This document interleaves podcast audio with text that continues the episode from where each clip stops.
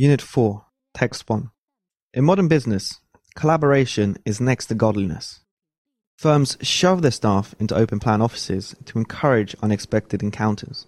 Managers oblige their underlings to add new collaborative tools, such as Slack and Chatter, to existing ones, such as email and telephones. Management thinkers urge workers to be good corporate citizens and help each other out all the time. The fashion for collaboration makes some sense. The point of organization is that people can achieve things collectively that they cannot achieve individually. Talking to your colleague can spark valuable insights. Mixing with people from different departments can be useful. But this hardly justifies forcing people to share large, noisy office spaces or bombarding them with electronic messages. Oddly, the cult of collaboration has reached its highest point in the very arena where the value of uninterrupted concentration is at its height knowledge work.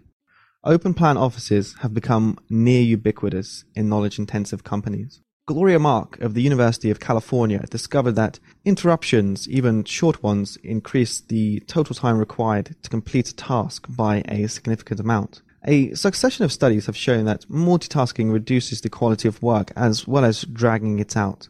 Sophie Leroy of the University of Minnesota has added an interesting twist to this argument.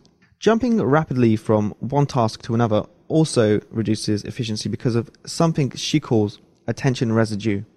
The mind continues to think about the old task even as it jumps to a new one. Mark Bolino of the University of Oklahoma points out that some employees are such enthusiastic collaborators that they are asked to weigh in on every issue. But it does not take long for top collaborators to become bottlenecks. Nothing happens until they have had their say, and they have their say on lots of subjects that are outside their competence. The biggest problem with collaboration is that it makes deep work difficult, if not impossible. Deep work is the killer app of the knowledge economy. It is only by concentrating intensely that you can master a difficult discipline or solve a demanding problem. Many of the most productive knowledge workers go out of their way to avoid meetings and unplug electronic distractions. Richard Feynman, a legendary physicist, extolled the virtues of active irresponsibility when it came to taking part in academic meetings. Few people have the freedom of a Feynman to unplug themselves from the world, but employees need to recognize the long term costs of working in a constant state of distraction. An HBR article points out that there is an overlap of only 50% between the top collaborative contributors in any organization and those individuals deemed to be the top performers.